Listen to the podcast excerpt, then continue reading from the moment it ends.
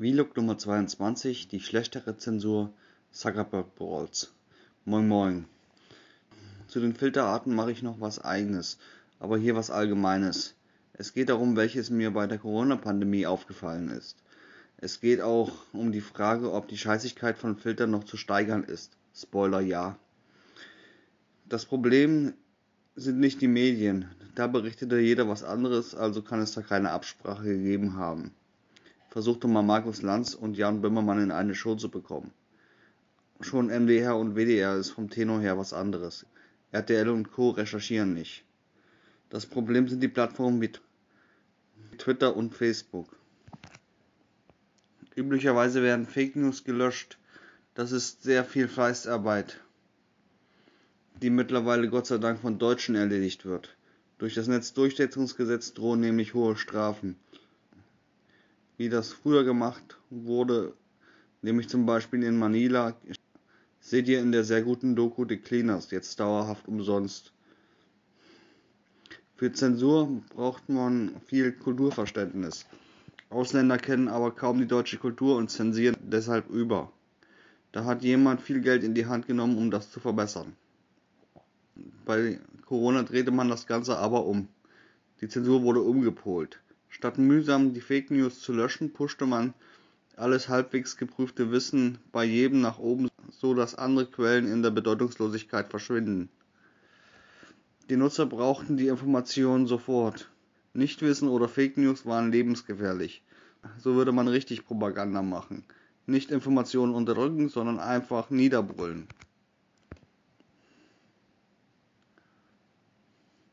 Das wird auch so praktiziert von Profis wie China oder Nordkorea. In der DDR sah es auch nicht anders aus.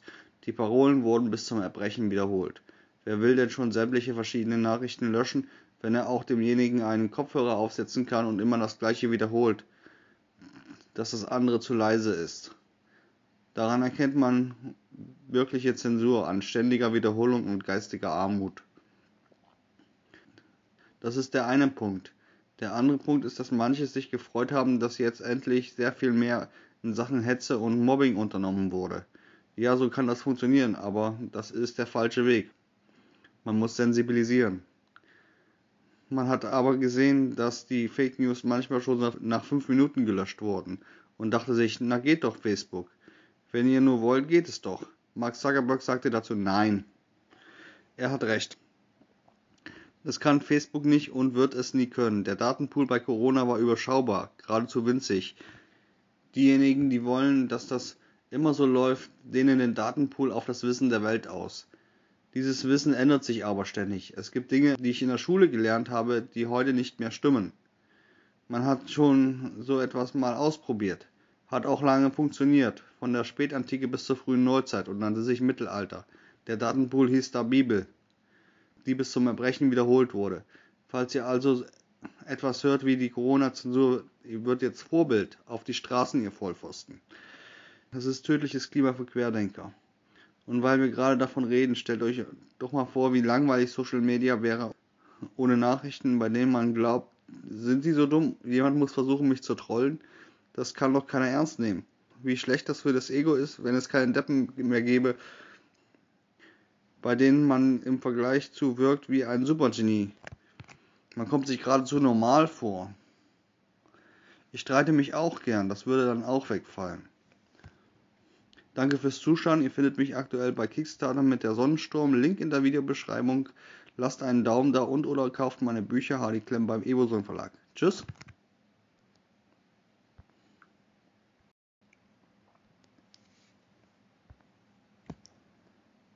Bestseller Bust Nummer 20 Unbequem. Moin Moin. In diesem Video geht es darum, wie sozial unnütz es ist, immer Recht zu haben. Ich fange einfach mal beim Ersten Weltkrieg an. Der Krieg, der alle Kriege beendete. Zum Zweiten Weltkrieg, der das tausendejährige Reich einläutete. Nach sechs Jahren ging es dann in das kommunistische Arbeiter- und Bauernparadies über, das 30 Millionen Bauern in China verhungern ließ. Aber reden wir mal vom Klimawandel. 97% aller Wissenschaftler haben den bestätigt. Wer rechnen kann und aufgepasst hat, weiß, wie viele Zuschauer jetzt noch meiner Meinung sind. Richtig, es sind 3%. Reduzieren wir munter weiter. Viel bei McDonalds essen. Durch die Größe ist das ein sehr umweltfreundliches Unternehmen, deren Werbung stimmt. Und nicht vergessen, viel zu gebären, ganze Fußballmannschaften. Um eines der größten Probleme in allen Ländern zu bekämpfen. Die Unterbevölkerung. Es muss ja auch noch jemand da sein, der den Klimawandel bezahlt. Ihr dachtet doch nicht ernsthaft, eure Kinder zahlen eure Rente. Wer einen Beliebtheitswettbewerb gewinnen will, sollte Schauspieler werden. RTL sucht ständig. Schriftsteller wäre da eher eine, eine schlechte Idee. Danke fürs Zuschauen. Ihr findet mich aktuell auch bei Kickstarter mit der Sonnensturm. Link in der Videobeschreibung. Lasst einen Daumen da und oder kauft meine Bücher. Hardy Klemm beim Ebosum Verlag. Tschüss.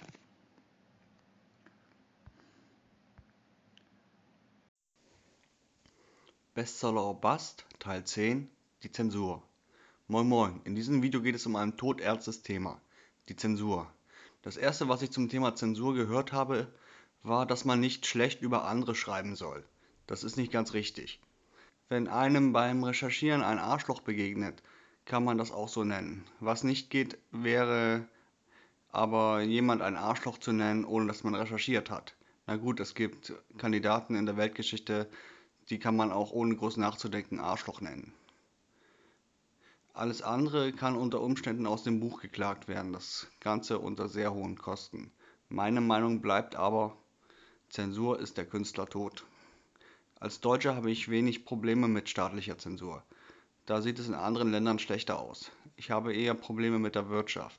Ihr werdet sehen, dass Zensur ein sehr subtiles Thema sein kann und es sehr schwer sein kann, Zensur zu erkennen. Ich werde die Zensur meiner Arbeiten deshalb versuchen einzuteilen. Ich teile meine Zensur nach der Definition von Macht nach Stephen Lukes ein. Erstens die Durchsetzungsmacht.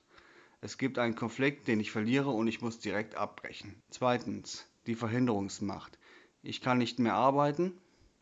Und drittens die strukturelle Macht. Niemand kann das tun, weil das System es nicht erlaubt. Das, was mich am stärksten direkt vom Schreiben abhält, ist der Grill. Spaß beiseite, vom Schreiben direkt abhalten kann mich nichts und ich kann auch schreiben, was ich will, selbst rechtsradikal. Bei Recherche und Veröffentlichung sieht das schon anders aus. Die Recherche zu meinem zweiten Buch musste ich abbrechen, weil man sich dabei strafbar machen kann. Äh, Netzpolitik.org hat beim gleichen Thema übrigens eine Anzeige wegen Landesverrat kassiert. Das wäre ein juristischer Konflikt, den ich verloren hätte. Bei der Recherche darf man eben nicht den gesunden Menschenverstand vergessen und besonders bei der Online-Recherche visualisieren und Kopf an. Wie sieht es beim Veröffentlichen aus? Da herrscht erstmal Chaos. Kaum ein Mensch in Deutschland kommt mit dem deutschen Urheberrecht klar.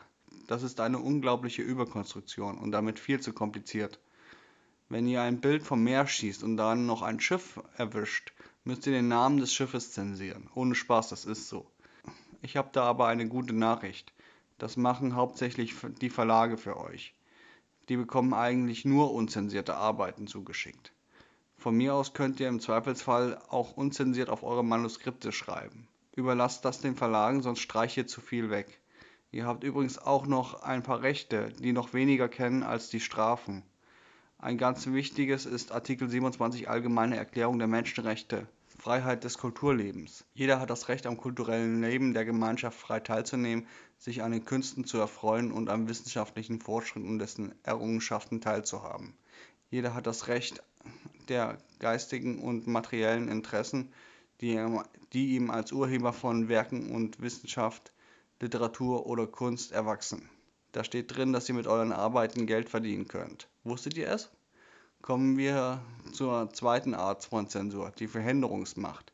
In Sachen Recherche wäre das bei mir jetzt das Content-ID-System von YouTube. Ich recherchiere wirklich viel mit YouTube und erreiche dadurch eine enorm hohe Fachtreue. Umstrittene Themen werden aber immer wieder geblockt oder demonetarisiert. Das ist eine völlige Überreaktion von YouTube, weil es Strafen fürchtet. Niemand will das. Die Creator nicht, YouTube nicht und auch der Staat nicht. Ich habe mich deshalb mit meinem YouTube-Mikrokanal YouTubers Union angeschlossen. Das ist die YouTube-Gewerkschaft. Mitmachen kostet nichts. Sie ist noch sehr klein und meiner Meinung nach sollten sich auch andere Kanäle beteiligen, die nicht gestreikt werden. Schützt eure Quellen, sonst sitzt ihr bald ohne Content da. Es wird auch schon langsam in Sachen Zensur heftiger. Kommen wir also zu meiner schlimmsten Einschränkung der strukturellen Zensur. Ich werde von China zensiert. Die Rede ist von Hollywood in das sich chinesische Investoren massiv einkaufen. Hollywood gehört zu einem Großteil China.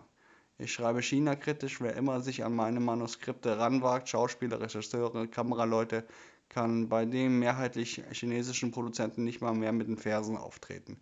Das ist eine Schweinerei, aber ich kann nichts dagegen tun. Welches Land für die Veröffentlichung in Frage kommt, wäre Japan. Die haben einen Deutschfetisch. Es gibt noch viele andere Zensuren, die man leicht übersehen kann, das wird aber zu viel.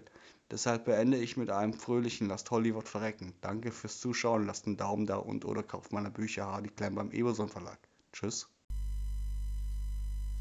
Bestseller or Bust Teil 7 Kunst und Pornografie. Moin Moin. Hier mal über ein Thema, das ich früher missverstanden habe. Früher war ich der Meinung, Pornografie würde in der Kunst nur einen Zweck erfüllen, zu verkaufen. Sex sells. Inzwischen sind bei mir noch ein paar andere Argumente angekommen. Beginnen wir am Anfang. Bei mir gab es mal einen Bildhauer, der ausbildete. Ich bin mal lang gegangen, um zu sehen, was er so treibt. Ist schon ewig her. Die Schüler hauten Penisse aus Granit. Ich denke, jedem ist klar, Penisse zeichnen oder auch hauen ist keine Kunst. Zu diesem Zeitpunkt war die örtliche Künstlerszene extrem zerschritten. Das hat sich schon erheblich gebessert und man wollte um jeden Preis Aufmerksamkeit in der Zeit. Es ist nichts Falsches, schließlich wurde Rammstein so erfolgreich, aber deswegen Schüler so verheizen? Die alten Leutchen, da waren keine Jungen dabei, hatten Geld für den Kurs bezahlt. Ob es dem Meister nur darum ging, Konventionen zu brechen, um ja originell zu sein, denn er war auf der alternativen Seite der Künstler oder wohl nur etwas unglücklich ein Thema gewählt für ein zu altes Publikum? Das weiß ich nicht, schließlich kann ich keine Gedanken lesen. Für junge Leute wäre es aber ein richtiges Thema gewesen, da wirklich jeder schon mal einen Penis gezeichnet hat, weil man Spaß dran hat. Es ist also ein guter Einstieg. Kunst ist es aber nur in seltenen Fällen. Das ist sogar gesetzlich geregelt. Die Filme der Reihe Fuck You Goethe haben kein richtiges Urheberrecht, weil der Titel zu obszön ist. Bei zu viel Obszönität ist nur das Material geschützt, aber es lässt sich dann nicht mehr vermarkten, jedenfalls nicht geschützt, nicht mal T-Shirts. Was ich in diesem Video hier nicht behandeln will, ist das Thema Kunst oder Pornografie. Das ist eine Grundsatzdebatte in der Kunst und das wäre hier auch nur Meinung. Was ist mit Sex als Stilmittel? Das habe ich selbst schon einmal eingesetzt, aber mehr oder weniger erzwungen. Es handelt sich um ein komplettes Kapitel, das nur das Thema Computer beleuchtete.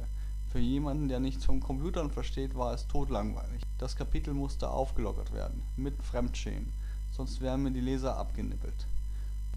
Das ist aber nicht die offizielle Version für Kritiker. Die offizielle Kritikerversion ist, es war ein Buch über Psychologie und wer in der Psychologie die sexuelle Dimension vergisst, vergisst etwas Wichtiges. Das stimmt und das ist bei Kunst und Pornografie auch ein Argument. Manchmal gehört es einfach untrennbar dazu. Mir sind zum Thema Computer aber einfach keine Witze eingefallen, die zumindest die meisten verstehen.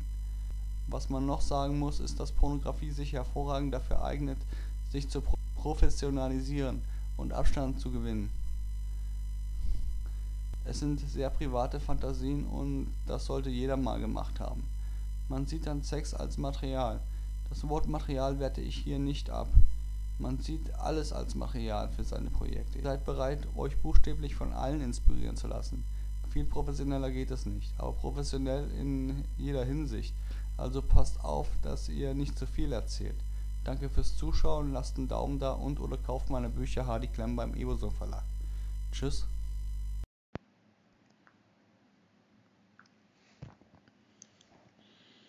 Bestseller Bast Nummer 32 Wie alt darf mein Leser sein? Moin Moin. Dieses Thema ist wieder umstritten und ihr müsst nicht meiner Meinung sein. Ein Richter hat zur Altersfreigabe bei Büchern jedenfalls noch nie etwas gesagt. Es gibt auch hier eine bessere Quelle als ich. Das wären die Battle Brothers mit dem Format The Walking Dead. Einer davon war bei der USK Tester und das sind Informationen aus erster Hand. Jetzt kennt ihr Bücher wie Fifty Shades of Grey und möchtet sagen, die gehören nicht in Kinderhand. Ich bin der andere Meinung. Wenn ein Kind das liest, wird es dadurch nicht erregt. Es liest sich nur seltsam. Ein Kind hat keine Libido. Es kann nicht erregt werden. Fifty Shades of Grey wäre nur eine Wortschatzerweiterung. Vielleicht wäre es auch Mystery. Was ist dieses seltsame Cream Pie? Anderer Punkt, Brutalität. Da fällt mir ein richtig schlechter Anime Gyo ein. Wieso war der schlecht? Nun, es ging im Anime nur um Geruch, den Geruch von verwesenen Leichen. Den kenne ich aber noch nicht. Geruchsfernsehen gibt es noch nicht, also fehlte mir da eine Lebenserfahrung, um den Film irgendwie zu verstehen. Wenn ein Kind noch nie eine Erfahrung gemacht hat, dass das Rausreißen von Fingernägeln richtig wehtut, fehlt auch hier das Wissen, um die Brutalität nachzuvollziehen. Bei Bildern funktioniert das aber bestens. Auch bei Musik gilt bei mir dagegen nur die Sprachschatzerweiterung in eine Richtung, die die Eltern nicht wollen. Wie sieht es aber mit Büchern aus wie Mein Kampf von Adolf Hitler oder wie der Tractatus Philosophicus Logicus von Ludwig Wittgenstein? Adolf Hitler ist sehr einfach und geht man nach den Experten jugendgefährdend. Gilt es aber, wenn man es von einer Gruppe gezeigt bekommt oder wenn man es zufällig liest? wenn man nichts darüber weiß. Ich bin da ratlos. Aber nicht beim Traktatus. Nur wenige Kinder können so gut reflektieren, aber es wäre auch nicht verkehrt, weil Kinder muss man fordern, ohne zu zwingen. Hat ein Buch sehr viel Anspruch, versteht das Kind es einfach wieder nicht. Es ist wieder ungeeignet, aber nicht schlimm. Bei mir gilt deshalb die USK eher als die FSK. Da wird auch der Schwierigkeitsgrad gewertet. Ist ein Buch, ist ein Videospiel zu schwer, egal ob Blut oder Sex darin vorkommen, erhält es eine höhere Altersfreigabe. In Filmen gilt das nicht. Haltet euch also eher an den Vorgaben der USK. Eine gewisse Kontrolle wäre bei Büchern zwar angebracht, aber das bleibt sehr richtig bei den Autoren. Es gibt pro Jahr etwa 70.000 Buchveröffentlichungen. Das wäre zu viel Aufwand, dass jedes von einem Jugendschutzbeauftragten gelesen werden muss. Wenn ihr unsicher seid, überlasst die Entscheidung den Eltern, indem ihr bewusst mit einer sehr fragwürdigen Stelle Werbung macht. Das habe ich zum Beispiel in meiner Lesung getan. Sex Cells. Danke fürs Zuschauen.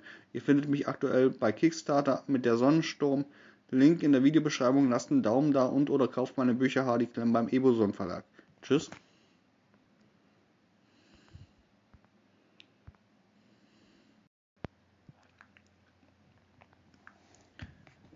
Vlog Nummer 24, Ja zum Shitstorm, Arten von Filtern.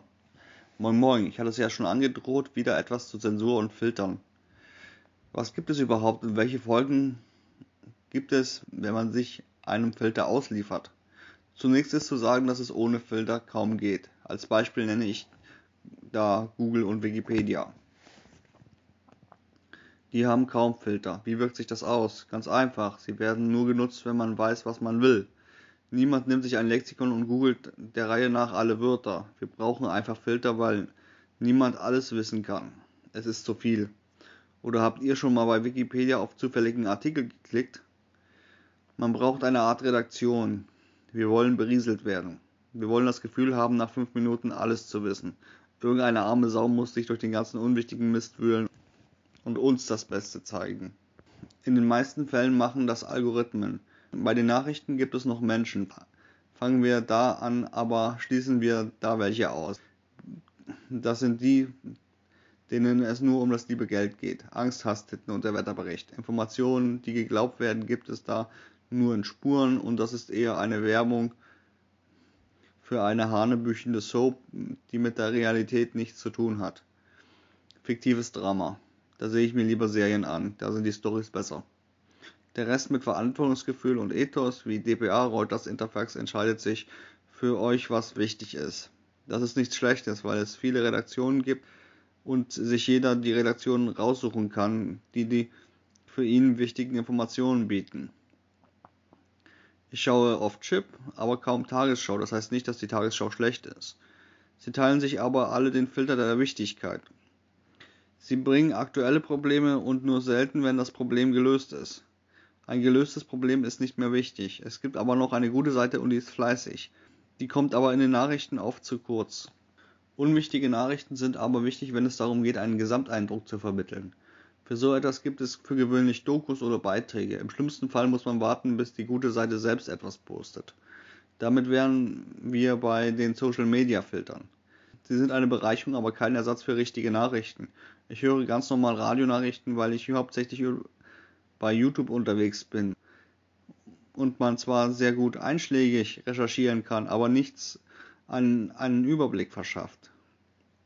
Dinge wie Streiks oder Wetter oder Wahlen oder eben Allgemeines wie Krieg gibt es nur da. Alles, was man bei Social Media dazu sieht, sind Reaction-Videos und Meinungsformate. Versucht doch mal ohne Quellen und ohne Kriegsberichterstatter auch nur über das Ausland zu berichten. Wie das aussieht, zeigt uns Instagram.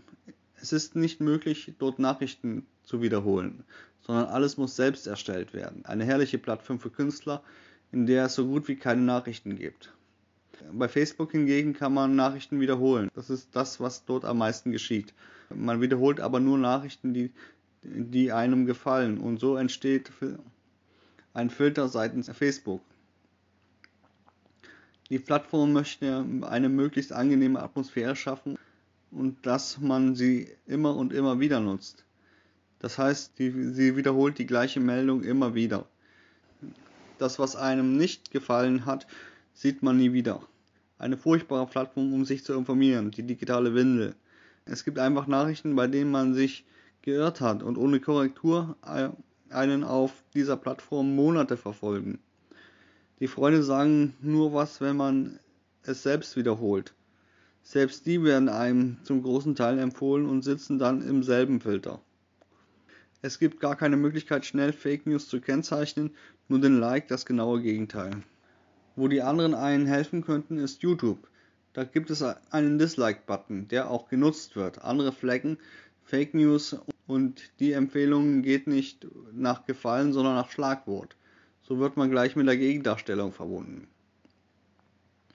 Eine Freundschaftsfunktion hat es mal gegeben, aber die war die unbeliebteste Social Media Plattform, die es je gab und die benutzt wurde, Google Der raue Ton von YouTube ist bekannt, aber Streit gehört zur Meinungsbildung. Selbst aus dem Reihen der größten Fans kann es für die YouTuber einen Shitstorm hageln. Das ist aber wichtiges Feedback und sagt einem, hier habe ich einen Fehler gemacht. Ohne das gibt es keinen Lernprozess. Zuletzt was Verrücktes, was es zumindest in Bezug auf Nachrichten noch nicht gibt der Filterblasentauscher. Stellt euch eine Plattform wie Facebook vor, in dem ihr aber euren Empfehlungsalgorithmus teilen könnt. Eure Freunde könnten eure Empfehlungen sehen. Das wäre ein hochinteressantes soziales Experiment. Das Vorbild wäre hier Spotify. Es gab vor einiger Zeit mal einen Hack, den niemand nutzte. Das Erschleichen von drei Monaten Premium für Neukunden bei Spotify. Spotify hat aber einen sehr guten Empfehlungsalgorithmus, der immer wieder bei Null begangen, wenn man das tat. Spotify zeigt einen aber nur so neue Musik und erst nach diesen drei Monaten werden die Empfehlungen richtig gut. Wenn jemand zu Besuch kam, möchte man gute Musik haben und das hatte man so nie. Man will den Algorithmus also tauschen. Besonders begeistert wäre ich von einem Algorithmus von einem Verschwörungstheoretiker. Vielleicht zeigt er uns ja das Schönste aus seiner Filterblase. Enthauptungen. Der Rest, den er eigentlich sieht, ist noch viel schlimmer. Niemand weiß das. Vor einiger Zeit haben die Mädels und Jungs vom Chaos Computer Club versucht, sich in eine solche Filterblase zu begeben und sind gescheitert. Würdet ihr eure Filterblase teilen oder auch bewusst in eine andere gehen? Schreibt in die Comments. Es ist nämlich völlig in Ordnung, Social Media nur in der Freizeit zu nutzen. Deshalb bin ich noch bei Facebook. Doof tun, Social Media an, so ist es gemeint als Entertainment. Danke fürs Zuschauen. Ihr findet mich aktuell bei Kickstarter mit der Sonnensturm. Link in der Videobeschreibung. Lasst einen Daumen da und oder kauft meine Bücher. Hardy Klemm beim Evoson Verlag. Tschüss.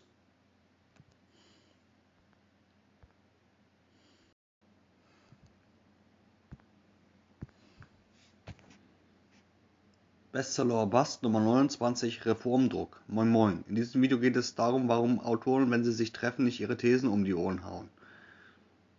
Und wieso sich der politische Mittelklang einstellt. Vielleicht habt ihr ja schon vom politischen Mittelklang gehört. Es ist eine sehr vorsichtige Sprache. Der Grund ist, wenn ein Autor soziale Ungleichheit anprangert, er noch lange kein Linker oder Kommunist sein muss. Jedenfalls, wenn er es in seinen Büchern macht. Es gibt Autoren, die sind Hardcore-Nazis oder auch Anarchisten. Die meine ich hier aber nicht. Es wirkt überraschend, aber die meisten Autoren sind ganz normale Menschen, aber durch ihr Selbststudium wirken sie progressiv, also dem Fortschritt aggressiv zugewandt. Reformdruck ist der Grund, wieso das fast immer geschieht. Reformdruck ist eher von Richtern bekannt. Die meisten Urteile haben eine Vorlage. Es steht fest, wer gewinnt, bevor der Fall beginnt.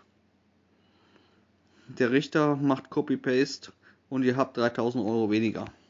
Das Schwere an dem Job ist also nicht diese Fließbandarbeit, sondern festzustellen, wann dieses Urteil nicht passt oder nicht mehr zeitgemäß ist. Dann muss ein neues Urteil her. Das ist dann eine Veränderung und fast ein neues Gesetz. Genau da ist das Problem. Es ist nicht zeitgemäß. Wenn ihr ein Buch schreibt, werdet ihr euch immer auf dem Gebiet bilden, mit aktuellen Informationen. Soweit ich weiß, gibt es nicht so viele, die das genau bei eurem Thema tun. Ihr seid allein auf weiter Flur. Ein Journalist fragt euch zu eurem Thema und nicht wie andere Menschen ihr den Journalisten. Ihr seid die bessere Quelle. Ihr habt das Wissen der Welt abgedatet. Klar ist, das Neu sagt nichts über euch als Menschen aus. Es passiert jedem. Ich habe in meinen Büchern Schulwissen gefunden, das nicht mehr gestimmt hat. Die Welt rast. Was ist aber mit mir als Mensch zu einem Thema, von dem ich keine Ahnung habe? Ich schreibe über Geopolitik und jetzt müsste man annehmen, ich bin ein besonders politischer Mensch. Bei Geopolitik schon, aber nicht direkt vor meiner Tür. Von der Kommunalpolitik verstehe ich nichts. Ich weiß nicht mal, wen ich beim letzten Mal gewählt habe, außer dass es nicht AfD war. Sagt also nicht, ihr seid Rebellen, nur weil es in euren Büchern ein paar Thesen gibt. Zieht euch keinen Schuh an, der euch nicht passt. Es ist nur ein erarbeiteter Rebell und hat mit der Persönlichkeit nichts zu tun. Danke fürs Zuschauen. Ihr findet mich auch aktuell bei Kickstarter mit der Sonnensturm. Link in der Videobeschreibung. Lasst einen Daumen da und oder kauft meine Bücher. Hardy Klemm beim Evoson Verlag. Tschüss.